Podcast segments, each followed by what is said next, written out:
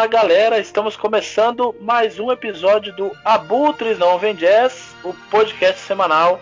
Estou aqui com Diego Fernandes, Tito Cepolini e eu sou Felipe Terra. Estamos aqui para falar sobre cinema.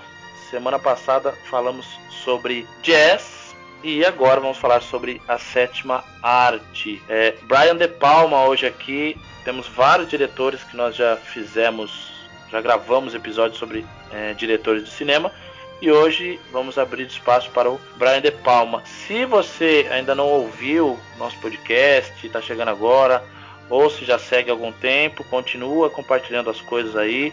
Entra no site www.duofox.com.br que tem muito conteúdo legal, toda semana sobe coisa nova. Ajuda a gente a, a crescer e melhorar o nosso conteúdo cada vez mais, certo? Então, vamos lá. Fala, meus amigos, Felipe Terra, Diego Fernandes. Vamos falar um pouco da biografia dessa fera aí, Brian De Palma. Ele nasceu em setembro de 1940, né? É um diretor de cinema, roteirista, né? tem uma carreira aí com mais de 50 anos. E ele é muito conhecido por esses trabalhos aí dele nos gêneros de suspense, crime, suspense psicológico. Alguns filmes você vai, você percebe umas pitadas aí do Alfred Hitchcock, algumas influências. É bem legal. Nós vamos falar aí de, de, de alguns filmes que, que a gente separou, alguns clássicos aí do De Palma. A maioria dos filmes aí, sucessos de bilheteria. O Dressed to Kill de 1980, Scarface, Missão Impossível, enfim, são vários. A gente vai se citar alguns. É de uma família de italo-americanos, né? Descendência italiana. O pai era um cirurgião ortopédico, imigrante ali no início da década de 40 na região de Newark, New Jersey, ali perto de Nova York. Ele cresceu por ali, né? Foi criado em algumas cidades ali norte-americanas, como a Filadélfia, Pensilvânia e New Hampshire. Né? Frequentou escolas protestantes na infância, ele acabou se formando no colegial no Friends Central School. Ele tinha um relacionamento meio conturbado com o pai nessa adolescência aí. ele fez, ele moveu algumas ações assim que acabaram influenciando é, o modo dele fazer os filmes, né? E foi notadamente uma influência direta em um dos filmes específicos. Na época de adolescência, ele seguiu o pai dele, meio que dava uma de detetive ali, seguia secretamente para registrar, né, e comprovar um, um, comportamento adúltero do pai, né? O pai ali com algum amante, né, pulando a cerca, e o Brian De Palma ali, adolescente, já fazendo esse papel de detetive. E essa ação dele nessa época de adolescente, década de 50, veja bem, é, acabou influenciando o Brian De Palma é, no filme Vestido para Matar, de 1980, que foi o personagem adolescente do, do filme interpretado pelo Kate Gordon. Uma curiosidade, assim, desse comportamento dele na adolescência. Cara, mas ele ingressou no cinema depois. Ele se formou, ele entrou na faculdade, na Columbia University, como estudante de física, meu. E nos anos que ele estava estudando física, ele acabou conhecendo basicamente alguns filmes, né? Não sobre o, o assunto, assim, mas assim, em termos de cinema, de e ficou assim extasiado com o processo de filmagem deles. Ele conheceu de perto o, o, o Cidadão Kane, né? E Vertigo do Hitchcock. São os dois filmes aí que, que ele acabou vendo nessa época de estudante de, de faculdade de física que, que o fez, né? Depois de, de conseguir a, a graduação em 1962, já com 22 anos, ele se, matric, ele se matriculou na Sarah, Sarah Lawrence College que é uma universidade de artes liberais ali nos Estados Unidos, em Nova York, na parte de pós-graduação, no departamento de teatro. E ali ele começou a dar os seus primeiros passos estudando artes cênicas, teatro, cinema. E foi lá que ele conseguiu ter um contato mais íntimo, cara, com influências diversas da arte, né? Ele conheceu o professor de teatro Wilford Leach, Michelangelo Antonioni, que era um roteirista, o Jean-Luc Godard o próprio Andy Warhol e o Alfred Hitchcock. Né? Ele ficou impressionado com os diversos estilos e temas né, que esses artistas moldavam. E isso influenciou o Brian De Palma no seu, no seu modo de fazer cinema nas décadas seguintes aí. Então nós temos aí na década de 60 uma primeira associação do Brian De Palma com Robert De Niro no comecinho da carreira, um jovem Robert De Niro. É um filme filme que foi co-dirigido pelo Wilford Leach, é o filme The Wedding Party. A data é de 1963, mas ele não foi lançado nessa época, ele foi lançado em 1969, quando a estrela do De Palma no final dos 60 ali já começou a, a surgir né, em Hollywood ali. Ele ficou famoso nessa década de 60 por produzir alguns documentários né, notórios, o The, The Responsive Eye de 1966, o Dionísio em 69 em 1969, né, foram dois documentários bem comentados né, nessa década aí que gravaram o nome do Brian De Palma aí na, na, nos mais mais ali, né. Teve mais dois filmes também no final dos 60 60, início dos 70, né? Ambos com Robert De Niro, mais uma parceria com De Niro aí, que são Greetings de 1968 e o High Mom de 1970. Né? São filmes meio que defendem um ponto de vista revolucionário mais à esquerda politicamente. O Greetings, por exemplo, foi inscrito no 19º Festival Internacional de Cinema de Berlim e ganhou o prêmio Silver Beer. Então é isso. Eu vou passar a bola para os meus amigos Felipe Terra e o Diego Fernandes. Eles separaram aí, são seis filmes, três filmes cada um, para falar um pouco dos principais filmes do De Palma, o estilo de, de fazer o cinema, né? De, de ele pensar o, o, cinema e é muito interessante. Eu vou passar a bola para eles e eu volto no final com o filme surpresa aí pra galera. Um abraço, vai, vai daí, Diego, vai daí, Felipe. Diego selecionou três, eu mais três. Titão guardou uma surpresa aí pro final. E a gente vai começar aqui hoje com um filme chamado Femme Fatale. Não sei se o Diegão já viu esse filme. Você já viu, Diegão, ou não? Oh, esse não vi, não. É classudo, não, né? É classudo. Esse filme é classudo pra caramba. É um filme que vale a pena. Ele é um filme, tá? De 2002. Ele é classificado como um filme dos Estados Unidos, um filme americano, francês e alemão. Então é uma mistura mistura do monte de gente aí que produziu esse filme, a gente pode enquadrar ele como gênero suspense erótico. Então, aí é uma pitada aí que o, o Diegão acho que vai curtir, porque ele gosta de um suspense. E se for erótico, melhor ainda, né? Então, é, o Brian De Palma dirigiu esse filme aí em 2002. No elenco tem Peter Coyote, a Rebecca Ronjin, que é uma, uma atriz assim belíssima, e o nosso queridinho Antônio Bandeiras. Você gosta do Antônio Bandeiras, ou Diegão? Ou você não curte muito esse ator aí? Manda bem, sim, né, cara? Acho que é. Nos filmes do Pedro Almodóvar é sempre legal as atuações dele. Eu gosto, sim. Isso, é. Eu também, também curto as atuações dele. Até no, no Zorro eu gostei dele, pra você ter uma ideia. então vamos lá. É, o roteiro desse filme, tá? Ele se concentra numa, numa mulher belíssima, que é a, a Rebeca ela faz um papel de uma mulher bem fria, né? E ela acabou se envolvendo num roubo aí de 10 milhões de dólares né, em diamantes. E ela acaba enganando os comparsas. E ela foge com as joias. Basicamente, o, o mote inicial do filme é, é, esse aí. Então ela começa a ser perseguida pelos bandidos e ela acaba, em, alguns, em algum momento do filme, ela acaba sendo confundida com uma mulher que acabou de passar por um trauma, um acidente. Então elas acabam se chocando nesse filme, de alguma forma, e ela decide então, né, já que ela participou de um roubo, passou a perna no, nos comparsas, ela fala: Poxa, vou assumir a identidade dessa mulher, porque elas são parecidas. Então aí é o, o, o, grande X da questão. Elas são parecidas, então ela toma o lugar da outra e beleza, e o filme segue. Nesse momento surge o personagem do Nicholas, que é o personagem vivido pelo Antônio Bandeiras, que é um fotógrafo que acaba dando uma de paparazzi também, fotografando pessoas aqui e ali, ele acaba esbarrando também no caminho dessa dessa né, bandida, vamos dizer assim, dessa criminosa aí. A história se desenrola aí, rola aquela coisa de um affair, né? Eles já ficam meio que apaixonados. E não vou entrar em muitos detalhes porque o mote é esse, o mote é muito bom. Só que o Brian De Palma, o que, que ele faz nesse filme? Ele tentou, de alguma forma, homenagear tá, alguns filmes noir da década né, de 40, né, 30, 40, aqueles filmes em que existem, existem mulheres fatais, no caso loiras fatais.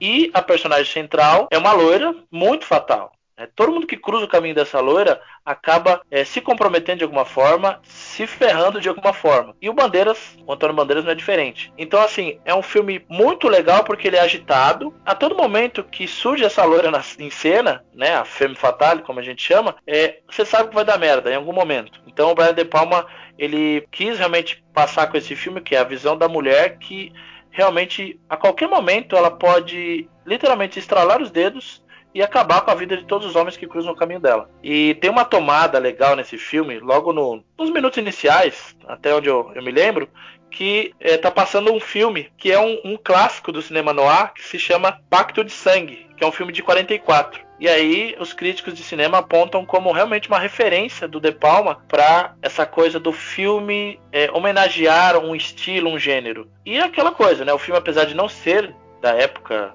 antiga, de ser um, um noir, né? Um, um, filme negro, como a gente chama na, na literatura, tem a, a literatura noir e no cinema também. Apesar de não passar nessa época, ser mais moderno, tem esse clima, sabe? De a loira fatal entra em cena e as coisas saem do controle. Tem outras coisas também, tá? Agora, a principal sacada desse filme que o Diego precisa assistir, vocês também que estão ouvindo a gente, do meio pro final, tem um, uma coisa que acontece que você fala: Meu, esse filme realmente é bom. Porque até o meio do filme você fala: Não, esse filme é legal, é bom, ok. Mas quando chega na metade, tem uma, uma sacada, assim, uma virada no, no mote, a, a, narrativa do filme começa a mudar um pouquinho, você fala, mano, esse filme é muito inteligente. E você começa a perceber alguns detalhes que o, o De Palma quis colocar no filme, e o filme se torna um filme realmente, assim, na minha opinião, tá? Na minha opinião, um filme quase genial, vamos dizer assim.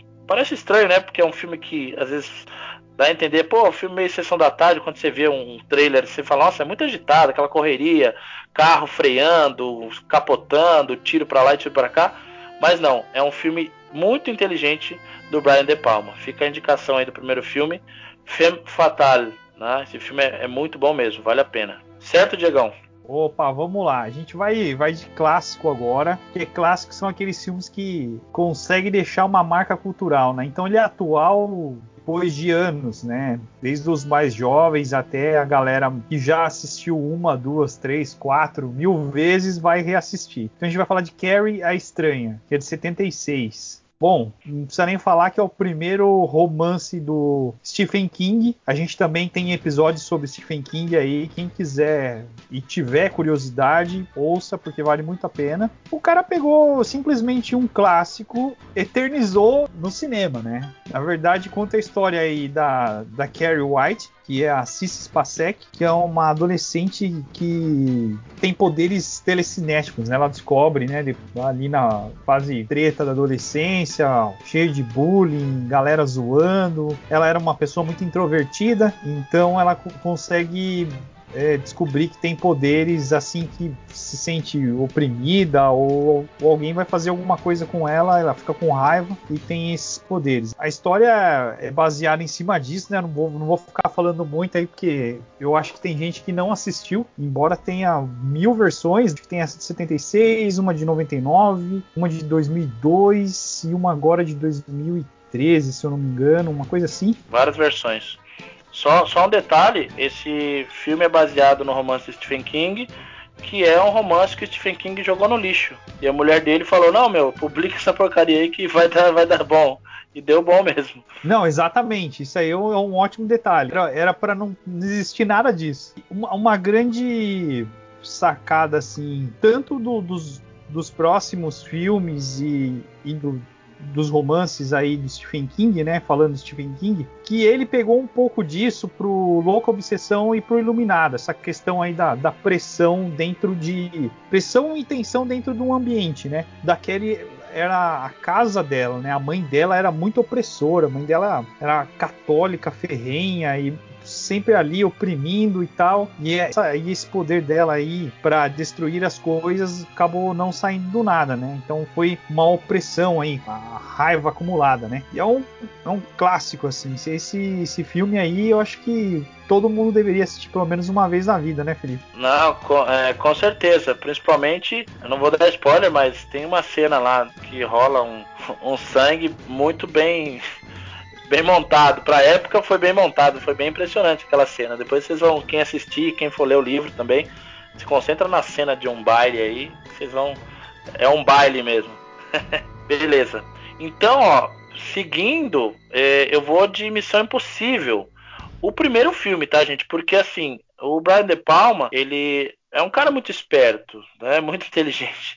Porque existem pelo menos, tá? Segundo o Diego me contou antes da gente começar a gravação aqui, já tem um Missão Impossível mais um aí, tipo, o centésimo filme da franquia para sair. Acredito que seja isso. Depois a gente pode até confirmar melhor. Mas é, até então são seis filmes. Missão Impossível 1, 2 e 3. E os outros três é o Protocolo Fantasma, Nação Secreta e o Efeito Fallout. Então, o primeiro de 96 é do Brian De Palma, tá? Depois ele passou a bola para outros diretores, ele não quis mais mexer com isso. Tem até para abrir esse, esse, essa minha fala, tem até uma, uma história que rola que o Tom Cruise é, ligou, né, pro Brian De Palma, falando, e aí, vamos gravar, né? Tipo, vamos gravar mais uma sequência e tal. O cara, o Brian De Palma disse que falou assim pra ele, não, você tá brincando, né? Um só já basta, chega. Então o Brian De Palma era meio contra essa coisa de ficar estendendo, sabe, essas franquias, um, dois, três, quatro, tipo, que nem Velozes Furiosos, né, que tem tipo 1, 2, 3, 4, 50, né, muita coisa, tem filmes que estendem demais. E o Brian De Palma dizia exatamente isso, que as franquias, até certo ponto, são legais, dependendo da, da estrutura do filme, do roteiro, mas tinha coisa que ele realmente falava a verdade, ó, é para ganhar dinheiro. Então chegava uma hora que eles tinham que produzir, às vezes o cara não tinha nem ideia mais, o roteirista, os produtores estavam lá quebrando a cabeça para produzir alguma coisa e não tinha mais o que fazer. E o Brian De Palma falou: não, vou fazer um só e pronto. E ele mandou bem, porque é um, é um bom filme, tá? É um, para um filme de ação, é realmente um bom filme. E a franquia toda, tá? Juntando todas aí, até hoje, somam mais ou menos uns é, quase 3 bilhões de dólares. Então é muita grana envolvida, tá? E tem o Tom Cruise no, no, no elenco, como a gente já, né, já sabe aí de, de cara, que é o Tom Cruise, que é o protagonista da coisa. Conta né, a história de um agente secreto, do Ethan Hunt, que o mote de todos os filmes são basicamente o mesmo ele precisa salvar o mundo de alguma ameaça, alguma coisa que deu merda em algum momento lá, nas espionagens da vida, e ele precisa salvar algumas pessoas ou é, pessoas influentes. E nesse caso aí, no primeiro filme, ele acaba embarcando numa missão secreta e ele cai numa, embos numa emboscada junto com um, um, parceiro dele, o Jim Phelps, que é o é, protagonizado pelo é, John Voight, que é um, um ator que eu gosto bastante e ele acaba sendo o único sobrevivente dessa missão aí. Os caras começam a querer acusar ele de ter vacilado na missão. E assim, aí ele precisa o quê? Nesse filme provar a inocência dele. E o filme desenrola daquele jeito que vocês já imaginam. Tem aquela cena clássica que ele precisa entrar num, numa espécie de um cofre, né? E ele fica né, flutuando praticamente, só preso por, por um, um cabo de aço lá, quase uma, uma linha transparente que ninguém vê direito. Essa cena é a mais clássica desse filme. E tem muita reviravolta, sabe? É bem agitado o filme. Para quem gosta de filme de ação, é, é muito bom, tá? Então o Brian De Palma dirigiu Missão Impossível de 1996, que eu considero assim. Eu não sou muito de filme de ação, não sei se eu já comentei isso com alguém, mas esse filme eu gosto. É, eu já cheguei a assistir o 1, 2 e o 3 na sequência, assim, uma, algum tempo atrás aí, sentei para assistir, porque tava. Eles liberaram no Netflix, se eu não me engano ou acho que foi no Amazon Prime. Eles liberaram a, tipo, a franquia quase toda e eu assisti um atrás do outro. Tem um, uma pegada legal, sabe? Prende atenção, é bem agitado, não é aquele. É, tem algumas umas sacadas inteligentes também, tá? Então a segunda indicação aí foi Missão Impossível. Só para lembrar, então a gente tem Missão Impossível 1, que é do Brian De Palma, o 2 é do John Woo, o 3 de 2006 é do JJ, né? Abram, Protocolo Fantasma de 2011 é do Brad Bird, e os últimos dois, o Nação Secreta de 2015 e o Efeito é, Fallout é do Christopher McCary, tá? São esses filmes aí que a gente tem. Vale a pena assistir os outros também. Eu assisti até o quarto. Os outros dois eu não, aí eu perdi um pouco a, vontade e acabei não seguindo.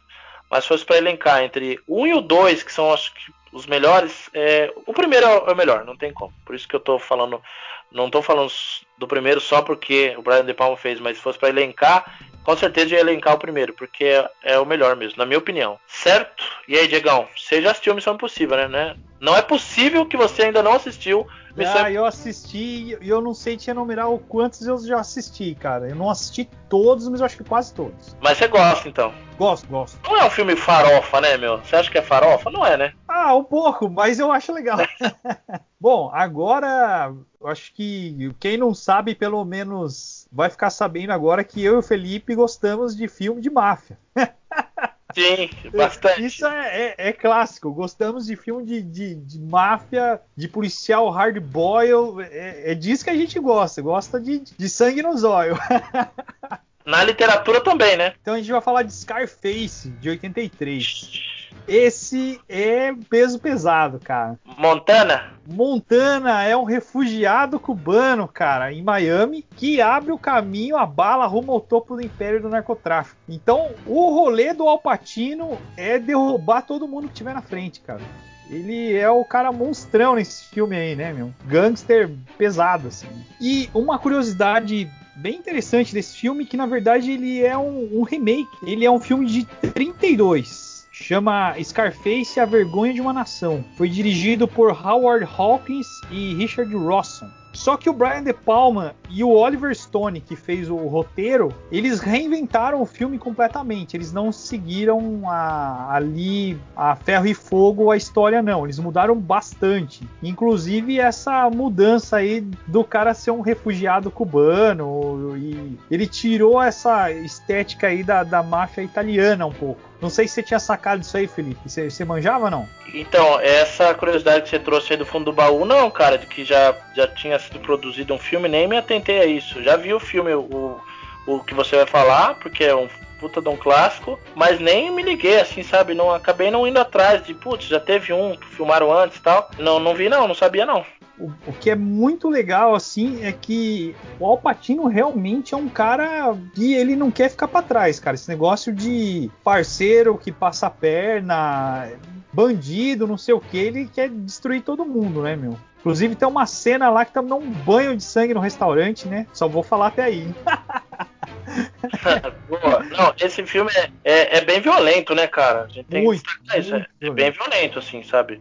Pra quem já viu, tipo, o Poderoso Chefão e acha que é violento, ou Era Uma Vez na América, é violento também, mas esse aqui, acho que se fosse pra entre Poderoso Chefão e esse, não sei não. Esse acho que é mais sangrento ainda, né? Tem a Michelle Pfeiffer também, né? E a, o Al Pacino ele foi indicado ao Globo de Ouro é, como coadjuvante. E eu acho que a trilha sonora também foi indicada a, a, prêmios aí. É um puta filme. É, é, eu acho excepcional, né? Então, ó, assista Scarface porque o Tony Montana é, é do caramba. Esse cara é do mal. Então, seguindo, ó, vamos falar de um outro filme aí, ó. Tá vendo? A gente gosta um pouco de sangue.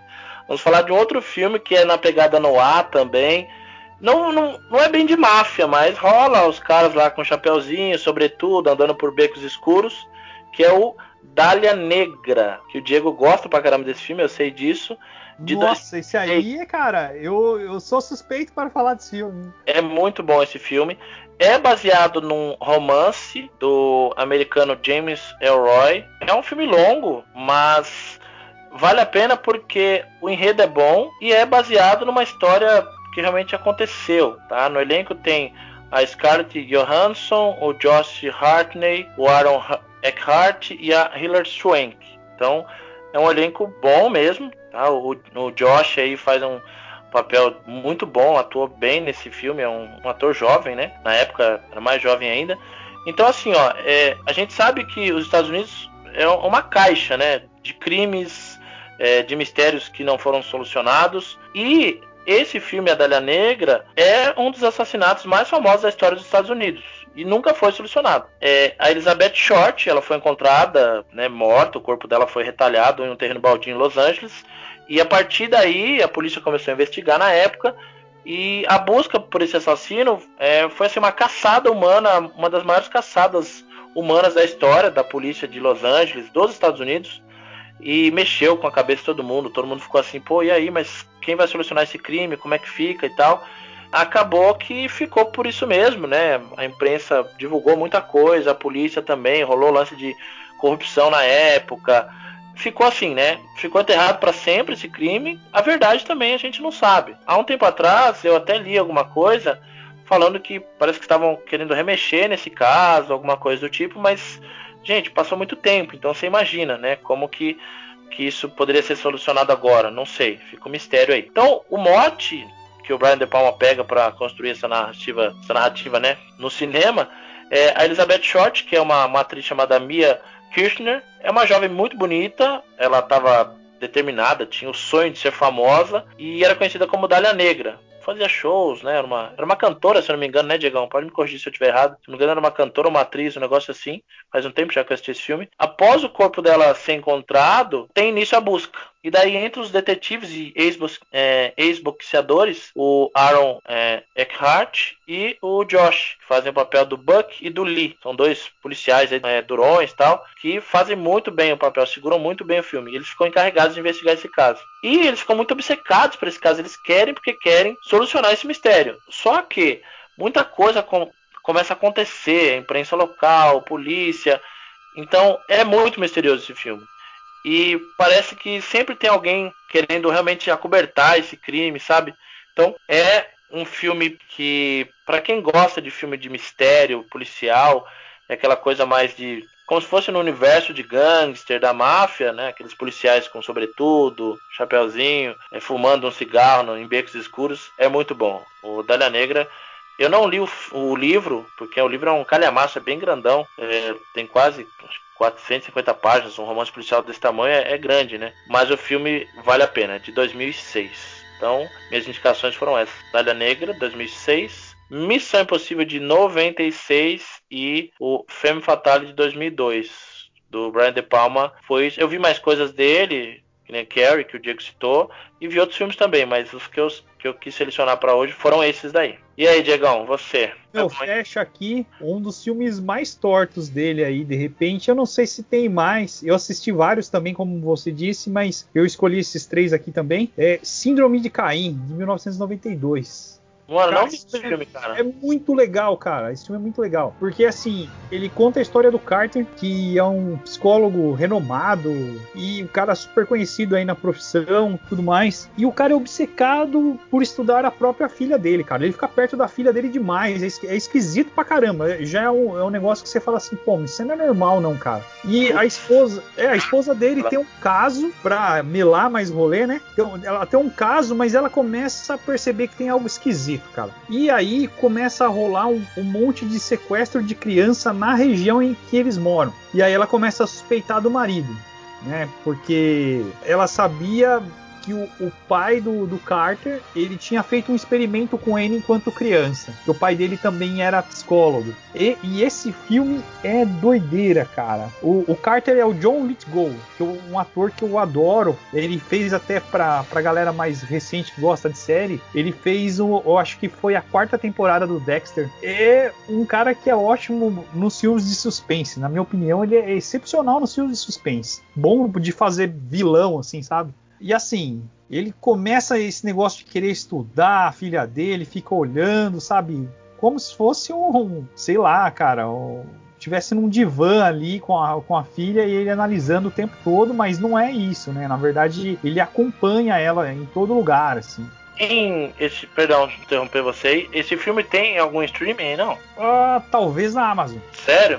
Nossa, eu vou ver esse filme aí, cara. Não, não dá spoiler, não, cara. Senão vou... Não, não, não vou, não vou dar, não, porque esse filme é muito legal, cara. Porque eu não vi. Eu já vi. O nome eu conhecia. De nome, mas não vi esse filme. E o, o, o pai dele fazia a mesma coisa, só que o, o pai dele, velho, a, ele ficou ali estudando uma, uma galera, cara. Ele era um cara extremamente esquisito, Dr. Nix, o pai dele, assim. E tudo rola em torno disso. Só que a questão mais doida, o, o Carter, que é esse psicólogo, ele tem um monte de personalidade, cara. É, é, é, muito louco, cara. Ele tem várias personalidades. Então é um filmão, cara. É, é, um, é um filmão e além de ter um, ali na, na parte de fotografia, enquadramento, referência do Hitchcock. Tem muita coisa que parece o Hitchcock, assim, sabe? É bem legal. Para quem gosta de Hitchcock, assim, é um filme de, de, de prato cheio, assim, cara porque tem muito de, dessa passagem de, de traveling, né, de steadicam, que tipo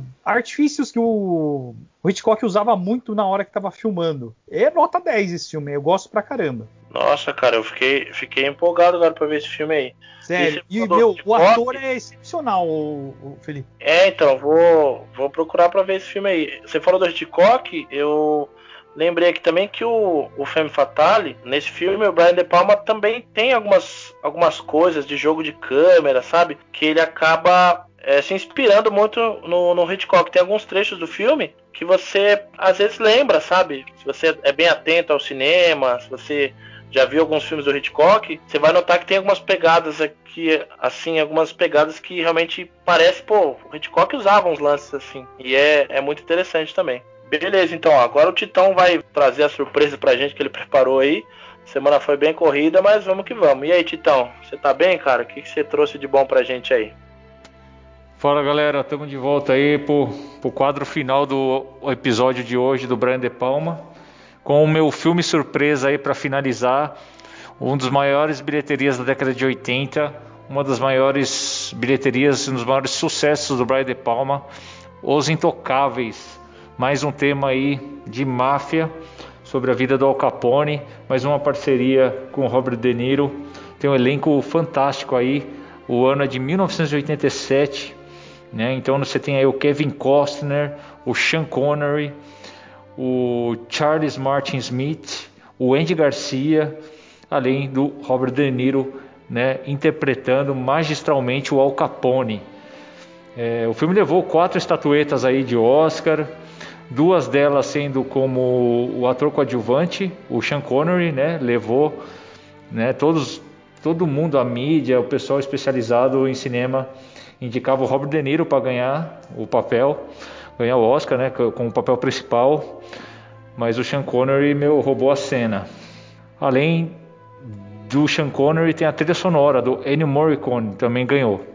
Excelente filme, né, se, se passa nos anos 30, né, final dos 20 anos 30, época da lei seca nos Estados Unidos, e a máfia do Al Capone dominando a região de Chicago ali, né, seduzindo policiais, né, corruptos, né, com, com quantias é, arrebatadoras de grana, né, para deixar passar bebida, cigarro, contrabando, né, dominando ali algumas áreas ali e a polícia sempre correndo atrás do rabo, nunca pegando eles. Né, história baseada em fatos reais, verídicos. Então nós temos aí no roteiro Kevin Costner como o agente federal do Departamento do Tesouro Americano, é, interpretando o papel do Elliot Ness, né? Ele chega na cidade com a missão de acabar com as atividades ilegais de, do Al Capone. Só que suas duas primeiras tentativas de apreensão de bebidas é um fracasso.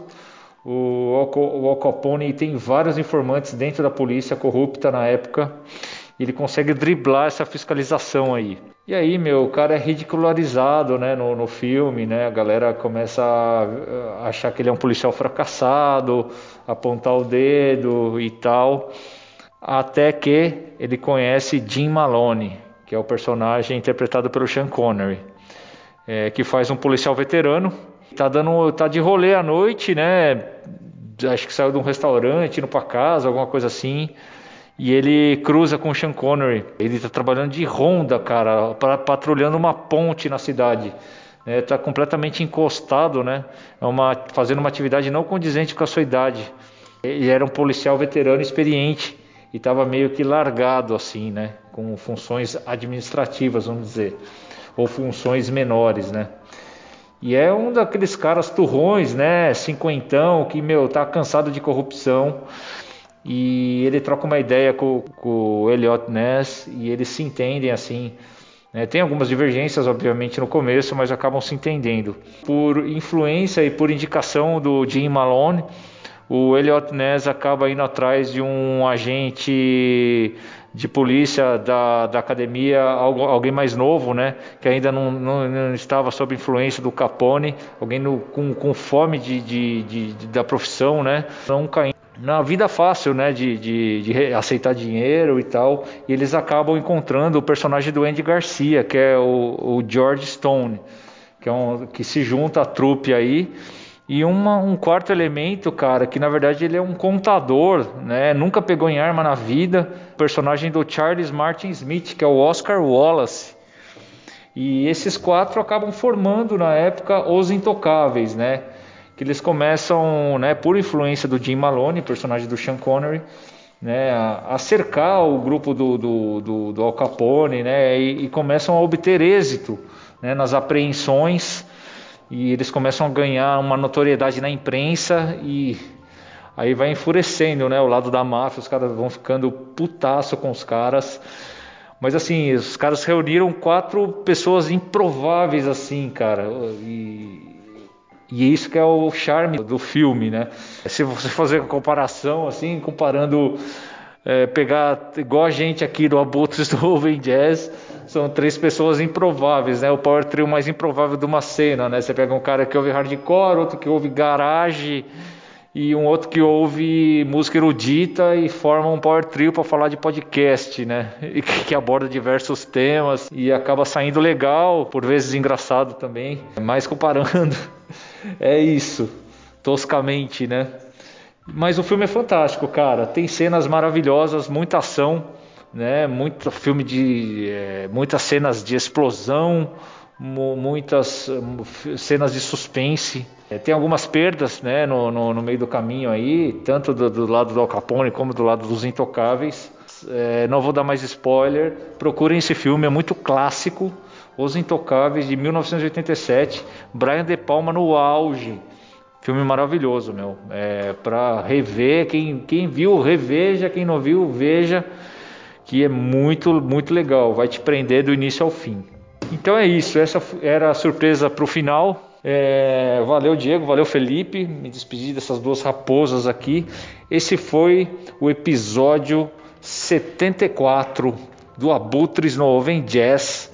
Até a próxima aí, voltaremos na próxima semana com mais um tema legal, um tema relevante aí dentro das artes para falar para vocês aí. Um grande abraço e até próxima.